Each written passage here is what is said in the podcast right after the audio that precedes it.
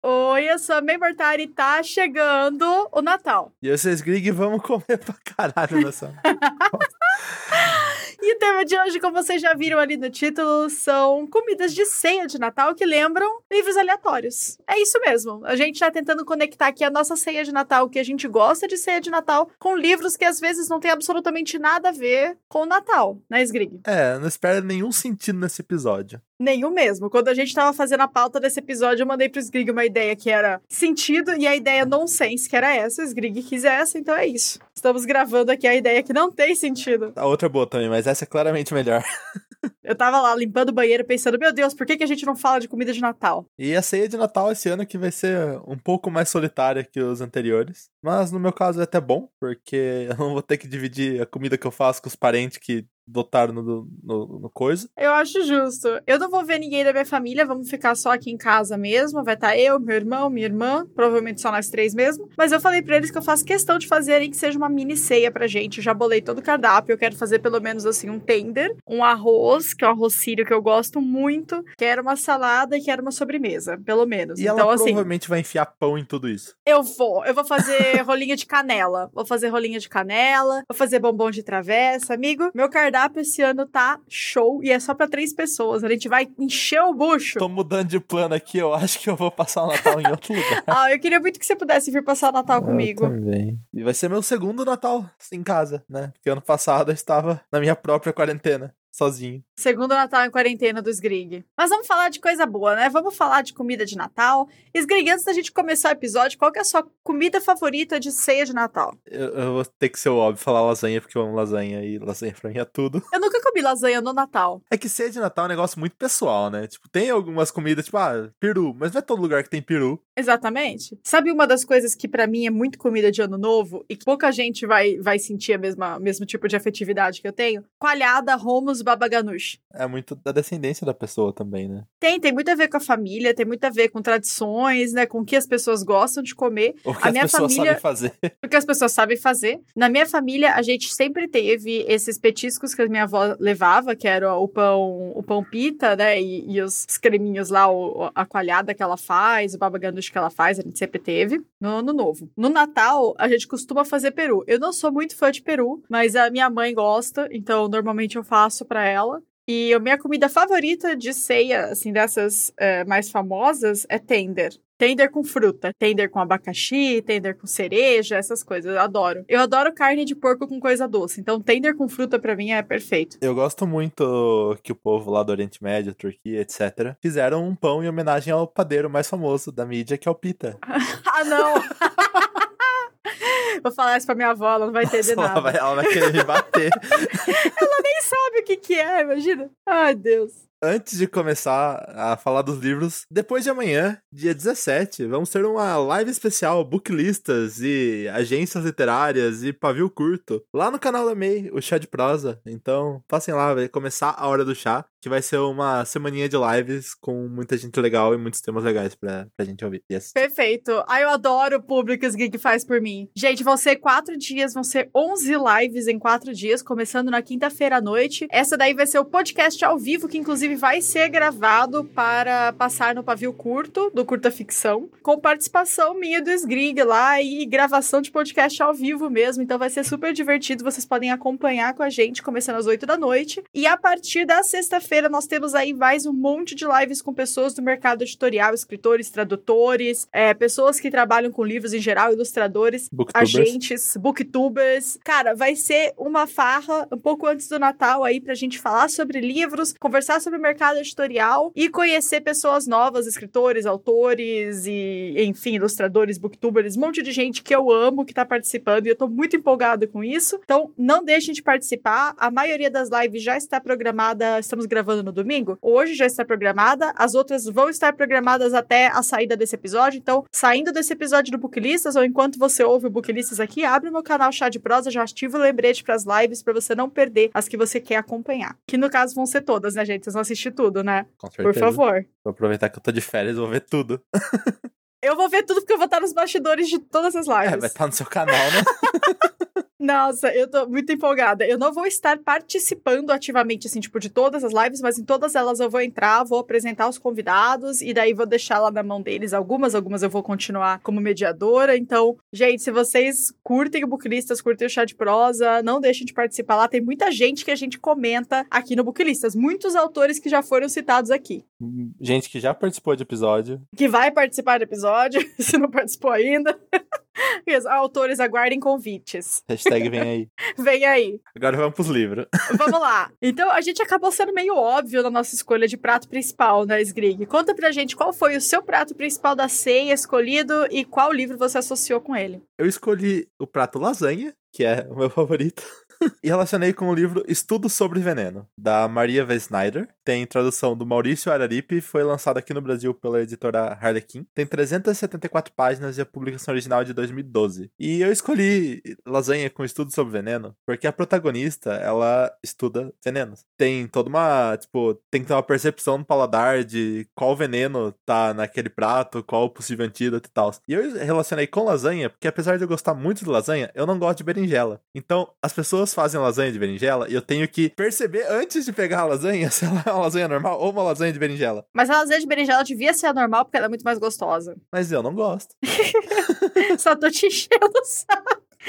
Ah, eu purista da lasanha. Mas enfim, eu estudo sobre veneno. A nossa protagonista, a Helena, ela tá prestes a ser enforcada. Mas logo antes da. na fila do corredor da morte, digamos assim, ela aceita o trabalho de se tornar uma provadora de comida e morrer no lugar do comandante do lugar lá. É, caso tenha veneno na comida. Só que ela é o tempo todo ela é escoltada pelo chefe da segurança, que é o Valek. E ele também ensina ela sobre venenos e tal. Além disso, ele envenena ela com um negócio que chama pó de borboleta. Eita e ela, ela tem que tomar o antídoto diariamente para não morrer. Então ela tem que se apresentar para ele diariamente para continuar viva. E nisso ela vai aprendendo mais sobre venenos, se conectando mais com o Valek. Vai ter romance e é isso. Gosto. E por que que você conectou com lasanha? Eu já falei, por causa da lasanha de berinjela. Eu tenho que prestar bem atenção se não tá, entre aspas, adulterada. Entendi, a berinjela é o veneno. Isso. Ok. Tadinha da berinjela. A berinjela que tem sorte de não ser comida por mim. Que isso, amigo. Não, eu tô falando que eu sou ruim e ela é boa, entendeu? Tadinha da berinjela. Eu tô falando que ela é boa, eu que sou ruim. Tadinha de você, amigo. Para de falar mal de você, é Natal. Ainda não é, ainda pode.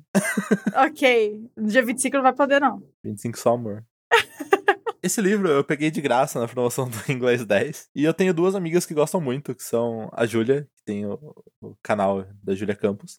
Acho que é Júlia Campos só o canal dela. Vamos ver. É só Júlia Campos, onde ela fala de livros, ela toca o ukulele. Meu E Deus. é isso. E também tem a Isa do canal Isabela Marques, que também fala sobre cinema, livros e esse mundo da cultura pop que a gente gosta. Então vou deixar o link pro canal delas aqui embaixo. Elas gostam muito desse livro. E, ela- e quando eu peguei no inglês 10, elas quase voaram na minha garganta pra eu ler. E é isso, eu li. E é legal. Pena que é uma série enorme.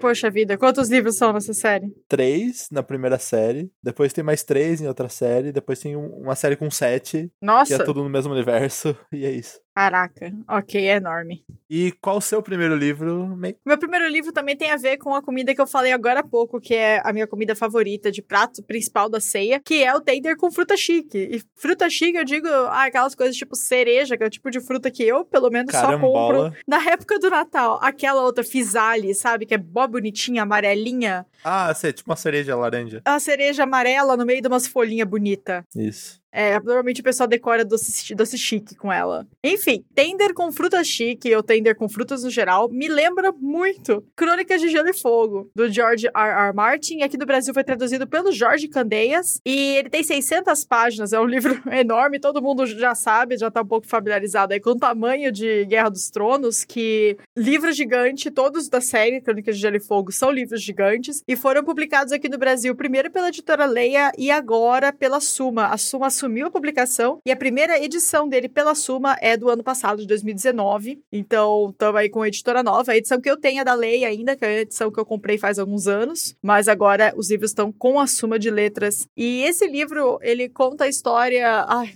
vou eu tentar explicar Guerra dos Tronos, que é um negócio mó complexo, mas a maioria do pessoal já conhece a história. Mas só para fazer assim, tipo, um apanhadão aqui pro caso de alguém não ter tido contato com Crônicas de Gelo e Fogo ainda, conta a história de um mundo, de um, um uma nação lá que se chama Westeros. E em Westeros nós temos diferentes reis, né? Seria tipo, é, são sete reinos juntos, só que todos eles estão sob o reinado de uma mesma família, que são os Baratheon, que são a galera. Gente, eu tenho pavor dos Baratheon, eu não gosto deles. O único que eu gostava era o Henry, e enfim, né? Mas. Me, o... me tem medo de Baratheon. Bar... Tenho medo de Baratheon, tenho mesmo. E a nossa família, que a gente vai julgar ali como família principal, pelo menos no primeiro livro, são os Stark, que a gente conhece a história do pai de família e de todos todos os filhos dele e. Ai, tem todo aquele rolê de ele encontra filhotes de lobo e ele associa cada filhote a um filho. E enfim, o lobo tem super a ver com os Stark. E aí a gente vai e entra nessa de que os Stark são os protagonistas, até que de repente a gente percebe que tem muito protagonista nesse livro. Tem várias famílias poderosas nesse tem reino muito de protagonista Westeros. e não tem nenhum protagonista. Exatamente, é muito protagonista e nenhum é protagonista, é muito louco. E aí tem várias famílias poderosas, né? A gente descobre os Lannister, que são a família mais, mais rica e, assim, politicamente poderosa de Westeros. Tem os Stark, que são família muito bem relacionada do norte de Westeros. Nós temos os Targaryen, que são uma família que basicamente acabou e só tem mais dois vivos. E a gente acompanha um pouquinho do que, que tá rolando com esses dois que estão isolados lá no, na casa do caralho, tipo, longe pra caralho. Fora de Westeros, no, numa região mais. É tida como uma região selvagem, na verdade, só porque. Ai, parece europeu falando isso, né? Tudo que é fora da Europa é selvagem. Bem isso. É basicamente essa ideia mesmo. Tudo parece muito selvagem, muito esquisito, porque eles. Uh,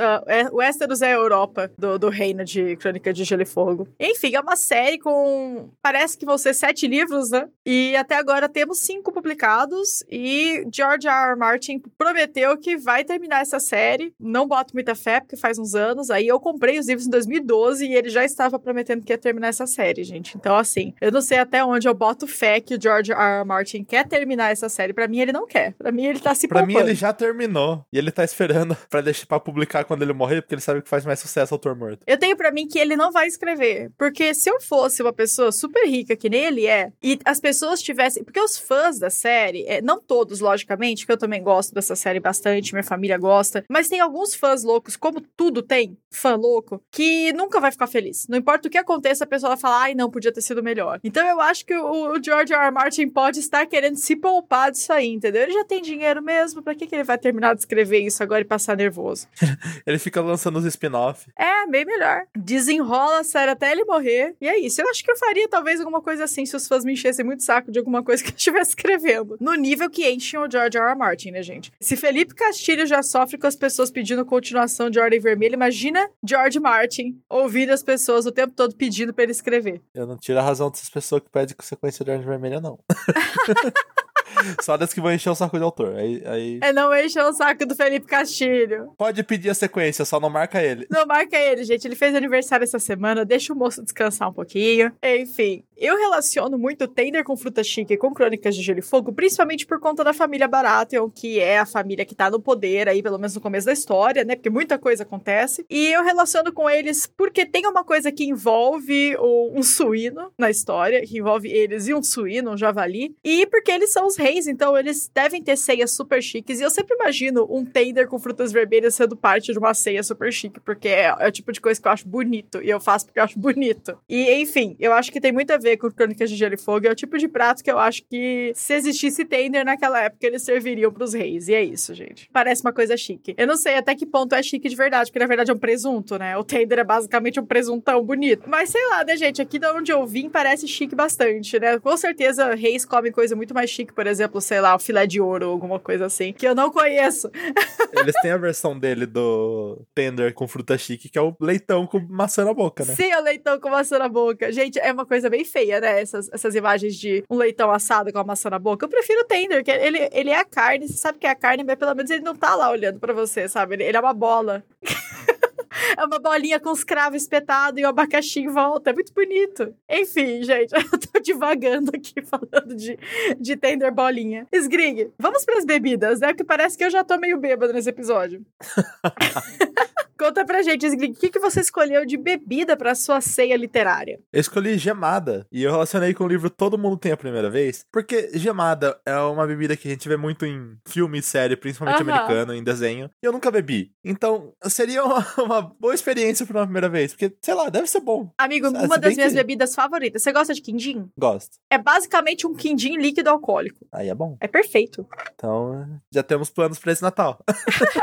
Eu quero muito fazer gemada. Eu acho que ninguém. Mas é, é pesado, é pesado. É melhor tomar gemada aqui no Brasil, não no Natal, gente. Toma no, em julho. Faz uma, uma festa junina com uma gemada improvisada lá, porque é melhor. É o tipo de coisa que é bem gostoso de beber no frio. Eu bebi na Alemanha, a versão deles chama Aya Punch. E é, tipo, muito forte. É muito forte. E é a versão que eu ia querer fazer pra mim. Então, é o tipo de coisa que eu acho que combina muito com o inverno. Eu acho que por isso que a gente não tem tanto disso aqui no Brasil, né? Porque Natal é o ápice do calor aqui pra gente. Mas tem a versão sem álcool também. Porque Tem, tem eu sim. já vi crianças bebendo em filmes de Tem, série. tem, dá pra fazer sem álcool, dá pra fazer sem álcool. Mas é ovo líquido, né, gente? É pesado. É, pesado. E eu relacionei com todo mundo tem a primeira vez porque, né, nunca bebi. Vai ser uma, uma primeira vez. Quando você vier pra cá, eu vou fazer pra você isso. Foi pro frio aí. Tem que vir no frio. Tem que programar pra vir naquela uma semana que faz frio. Se der tudo certinho, até julho, agosto, a gente já vai ter vacina, você já vai poder vir aqui justamente no inverno, olha só. E aí eu vou toda semana, você vai ter que me aguentar. Amigo, passa uns três meses aqui direto. Ah, porque daí eu preciso trabalhar também, né? Vem, vem os fins de semana pra cá e volta depois. Sim, por isso que eu falei que eu vou ir toda semana e você vai ter que me aguentar. Perfeito, adoro. Só que a sua cama não tem mais lugar pra gente colocar, a gente vai ter que ver o que vai fazer. Eu vou usar o lucinho de travesseiro. Conta mais sobre o livro. Então, todo mundo tem a primeira vez, é uma coletânea de séries. É uma, uma coletânea de contos. Coletânea de séries. É, uma coletânea de séries. É uma coletânea de contos com a participação dos autores Ale Santos, Bárbara Moraes, Fernanda Nia, Ginha Notsu, Olivia Pilar e Vitor Martins. Renacional foi lançado pela plataforma 21, tem 173 páginas e a publicação é de 2019. E eu lembro que eles estavam anunciando esse lançamento na Flip Pop e deu gatilho. Ah, meu Deus. Saudades. E a coletânea reúne seis contos que vão contar sobre primeiras vezes. Não necessariamente essa primeira vez que você está pensando, mas tem primeira vez é, de primeiro date, tem primeiro beijo, tem primeira vez que assistiu uma corrida de Fórmula 1, que inclusive é um dos meus contos favoritos, que é o do Jinha Notsu. Uhum. Ele abre sua mente. não quero dar spoiler, mas, tipo, Eita. é bem pesado. Fala sobre questões raciais. E eu acho que é uma coletânea que vale muito a pena. Eu não vou falar de cada conto, porque eu quero que vocês surpreendam e contos não dá muito pra contar sem dar tanto spoiler. Mas tem conto que envolve super-herói, tem conto que envolve adolescente, tem conto que envolve Fórmula 1, como eu já falei, tem bastante conto. E a introdução do livro é feita pela Socorro Cioli, uma pessoa incrível. E é isso, leiam. Maravilhoso. Gostei muito da associação. Adorei. E o seu segundo livro, sua bebida, May, qual é? A minha bebida é alcoólica, mas dá pra fazer a versão sem álcool se fizer com suquinho, né, gente? Dá pra fazer pra criança também. Mas eu escolhi aqui hoje a batida de vinho, aquela batida de vinho tipo com leite condensado, que fica um negócio maravilhoso, que eu tô muito louca pra fazer, inclusive. E eu relacionei ele com The Past and Other Things That Should Stay Buried, do Sean David Hutchinson. É um livro que não saiu aqui no Brasil ainda. E lá fora, ele foi publicado em 2019, no comecinho do ano. Tem 304 páginas, foi lançado pela editora Simon Pulse. Eu acho esse livro muito divertido. Ele conta a história do Dino. O Dino, ele é um adolescente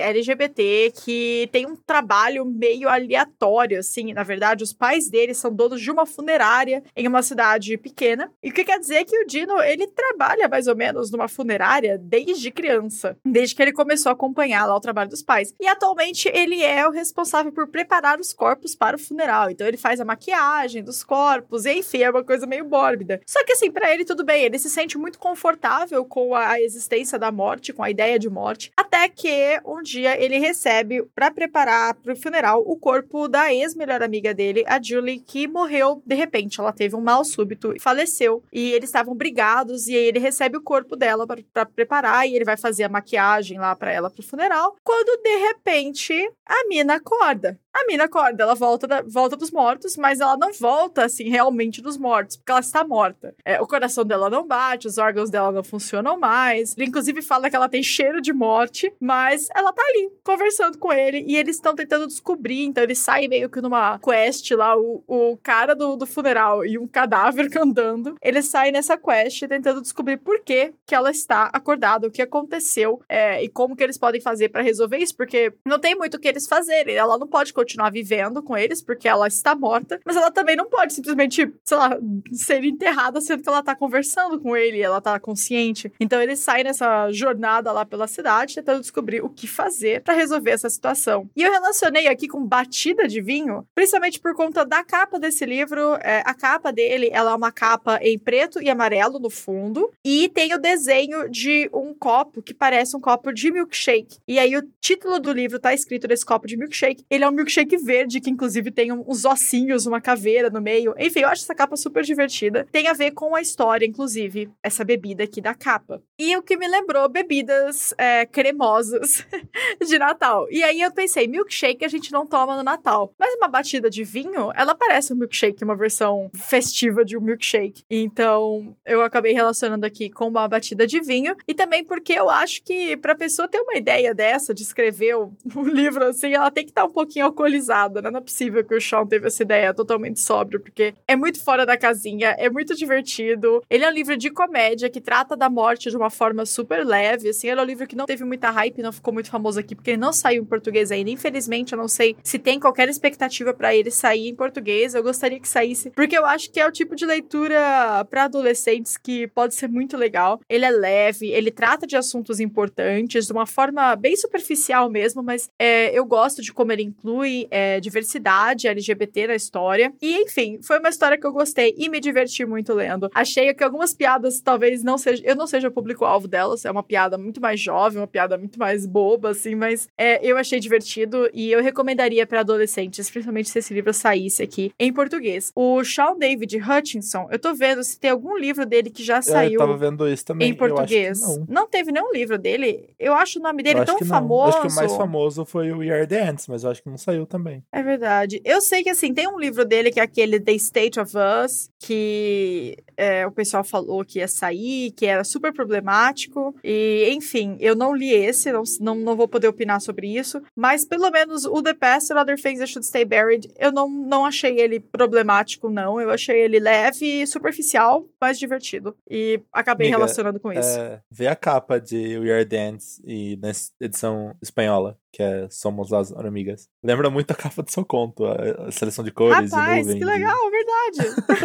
Meu Deus, achei muito bonitinha essa capa. E tem, tem um tipo um disco voador ali, né? Sim. Eu gosto das capas dele. Pelo jeito, ele gosta muito de, de comidinha, né? Porque tem um monte de capa, assim, tipo uma capa com pipoca, tem outra capa com um copo de café, até a capa do milkshake, enfim. Skrig, vamos pra sobremesa. Conta pra gente que sobremesa que você escolheu aqui pra nossa ceia literária. Eu escolhi uma sobremesa que eu gosto muito, que é gelatina mosaico. Aquele monte de picada de gelatina de vários sabores num creme, que acho que é de leite condensado, um creme de leite, não sei. Nunca fiz, inclusive, mas preciso aprender. E eu relacionei com histórias mais ou menos assustadoras. Porque também é uma coletânea de contos que tem um pouquinho de tudo. Tem humor, tem um pouquinho de terror, suspense, tem romance, tem drama, é tipo um, um, misturadão de várias coisas. Também é uma coletânea, então tem vários autores, que são Ana Martino, Delson Neto, Fernanda Castro, Jonathan Marques, Karen Alves, Leite Sibila, Roberto Fidelli, Roberto Souza Causo. Rapaz! Muito autor.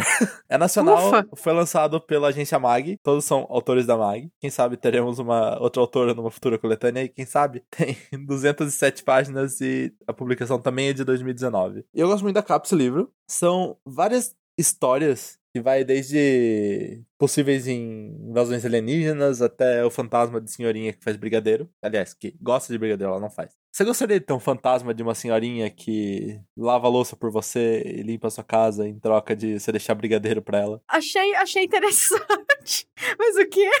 Que aleatório. Nunca tinha pensado. Nossa, por favor.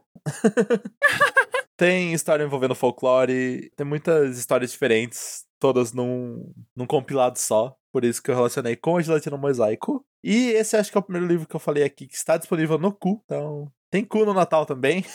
É, e é isso, leiam histórias mais ou menos assustadoras. Eu não vou dar sinopses também por motivos que eu já falei antes, em, na outra coletânea. Mas se você gosta das histórias do Jonathan Marques, o conto dele aqui nesse livro também é relacionado a todo o universo mágico que ele criou. É difícil dar sinopse de livro de conto, né? Porque Sim. conto é tão rapidinho, você fala, mano, como é que eu vou falar sobre É que, tão que é rapidinho, eu negócio? teria que dar, sei lá, oito sinopses. É, não, difícil, difícil. Mas vai na fé que é bom, confia. Confia. Eu não sou impostor, confia.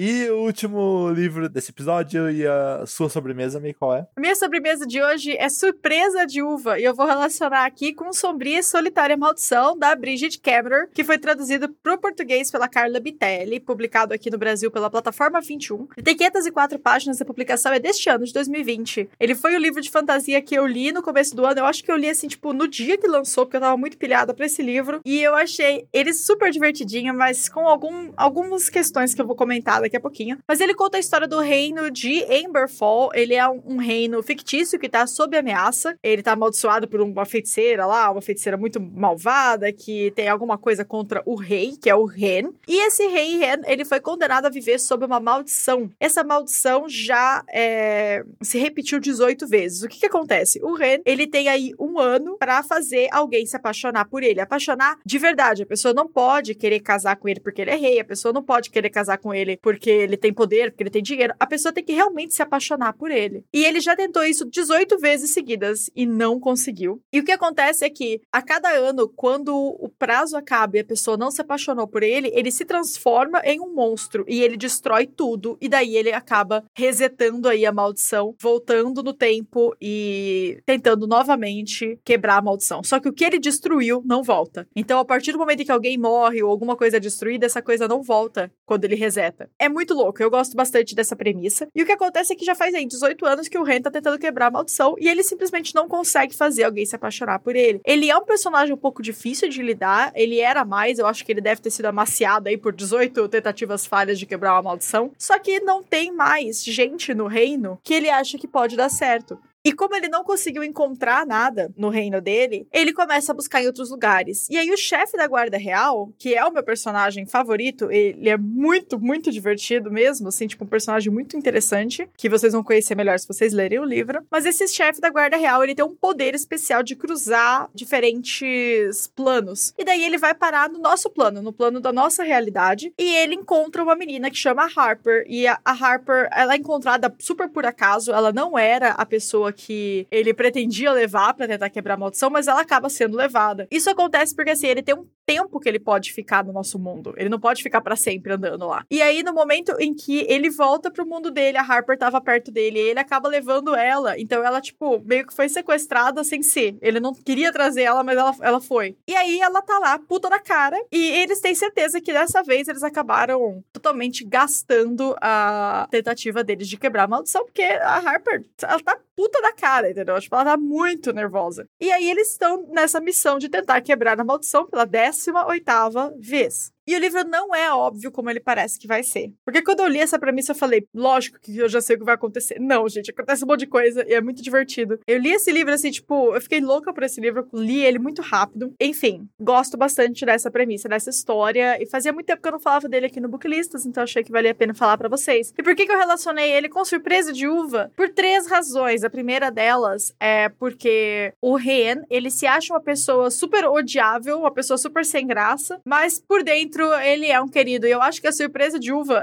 representa isso pra mim. Ela é um- uma bolinha branca sem graça, só que quando você morde tem uma uva dentro que é muito gostosa. Então, assim, eu acho que isso tem a ver com o Ren, tem a ver também com o chefe da guarda real dele e com a Harper. Eu acho que todos os personagens têm esse lado interno, assim, que eles acham que não existe, mas que existe sim. Além disso, o Ren tem a questão da maldição dele, que é um segredo que ele não revela tão facilmente pras pessoas. A gente sabe desde o começo, mas alguns personagens da história não sabem. Então, essa é outra surpresa com que os personagens têm que lidar ao longo da história. E a surpresa de uva é esse doce que parece meio sem graça, branco e, e sei lá, tipo, sabe? Parece só uma bolinha branca sem graça e doce. E uma das coisas que me irritou bastante nesse livro é falta de representatividade, qualquer tipo de representatividade. Parece que todo mundo é muito igual, como se fosse, tipo, uma porção de docinhos iguais, assim. Isso é uma coisa que me irritou bastante nesse livro. Eles colocam a representatividade todinha em dois personagens que quase não aparecem na história. E isso me deixou muito chateada com a ideia da Bridget Cameron. Eu gostaria que esse livro tivesse muito mais representatividade, porque a história é legal, ela é escrita de uma forma legal, mas é aquele tipo de história de gente branca e hétero e padrão e enfim. Isso me chateou bastante. É a crítica que eu tenho pra história. Eu acho que a gente tem que saber reconhecer, mesmo nas coisas que a gente lê e que a gente gosta, as falhas que essas coisas têm. E sobre Solitária Maldição foi o livro que eu tirei estrela por conta da falta de representatividade e pela tentativa da autora de colocar todas as representatividades da história inteira dela em dois personagens. Eu achei que ficou muito forçado e essa parte da história é realmente meio triste. Então aqui fica aqui a crítica, a surpresa de uva como uma coisa boa da história ao mesmo tempo com uma coisa ruim da história. E essa eu gosto muito de surpresa de uva, tá, gente? Surpresa de uva é muito bom. Inclusive, com uva é melhor que com Nutella. Muito melhor, é muito infinitamente melhor. Uva é muito superior a Nutella, gente. E se você, como a May não especificou a fruta, pode ter uva em todas as, as comidas dela desse episódio. é verdade! Batida de vinho, tender com uva e surpresa de uva. Você vê que essa ceia está super temática aqui, de caixa de uva. Parece que eu vou ter que fazer uma ceia temática esse ano. E não conta de livro pra gente lá no Twitter, não. Conta pra gente qual é a sua comida favorita da ceia de Natal no Twitter. E conta pra gente também qual livro vocês pretendem ler agora nesse nosso recesso de fim de ano. Vem participar do Desencalendo! Eu ia falar, não esquece que tem Desencalendo. Vamos ler bastante aí em janeiro. Acho que é isso, né, gente? Espero que vocês tenham gostado desse episódio. Se você curtiu, conta pra gente no nosso Twitter. Nosso Twitter oficial é o booklistas e também nossos Twitters pessoais. O meu é arroba Memortari. O meu é arroba Esgrigneiro e todas as informações junto com os canais citados e o link pro Desencalendo e pro canal da May pro Hora do Chá vão estar aqui na descrição. É isso, gente. Um beijo. Feliz Natal já? Não, a gente tem um episódio antes do Natal ainda? É, não? Não é depois. Então, gente, Feliz Natal. A gente se vê depois do Natal aí, antes do Ano Novo, pro nosso último episódio do ano do Booklistas. Com convidado. Com convidado. Vai ser muito divertido. Um beijo, gente. Até a próxima. Tchau. Beijo, tchau. Este podcast foi editado por Fê Gomes.